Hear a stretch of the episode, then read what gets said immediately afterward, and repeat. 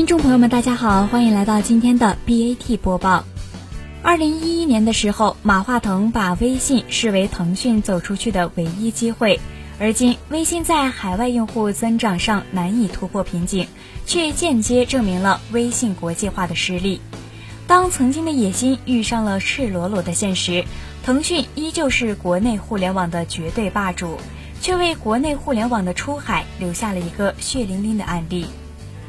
在海外市场推广上，先后和 Facebook、谷歌等巨头联手，梅西和詹姆斯也成为产品代言人，很难用不做作来形容微信的海外策略。在产品上，几乎和国内保持同步，就连微信公众平台也在海外上线。可相比于 WhatsApp，微信依然窘态毕露。那么，微信人乃至整个中国互联网在国际化道路上到底输在了哪儿呢？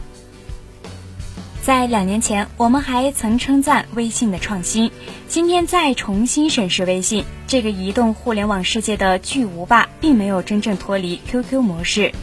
通讯、社交、电商、支付以及智能硬件平台和阅读源等等，一个微信便是整个移动互联网。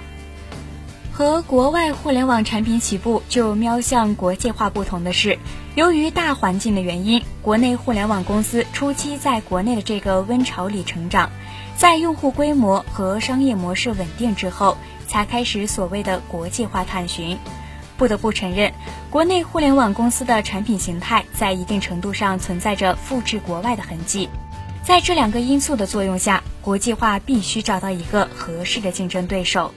但腾讯的目标是国际化而非亚洲化，况且微信的主要宣传集中在美洲市场。从广义上来讲，微信有着包括 WhatsApp 和 Facebook 在内的诸多竞争对手，却也缺少具体的形而下的竞争对手。可悲的是，微信并非是找到了潜力很大的蓝海，相反是没有具体的产品定位，缺少具体的竞争对手，进而摸着石头过河。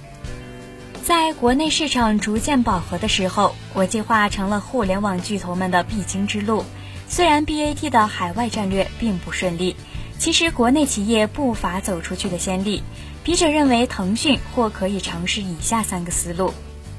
和海外本土企业优势互补，变现投资成果和反向出海，靠走出去的产品走出去。总之，微信的国际化成绩是差强人意的。但愿微信国际版能够少一些中国式的思维，少一些加法，多一些减法，给微信一个准确的定义和方向。好了，以上就是本期节目的全部内容。本节目由蜻蜓 FM 制作播出。如果想要收听更多精彩内容，请关注蜻蜓 FM 科技频道。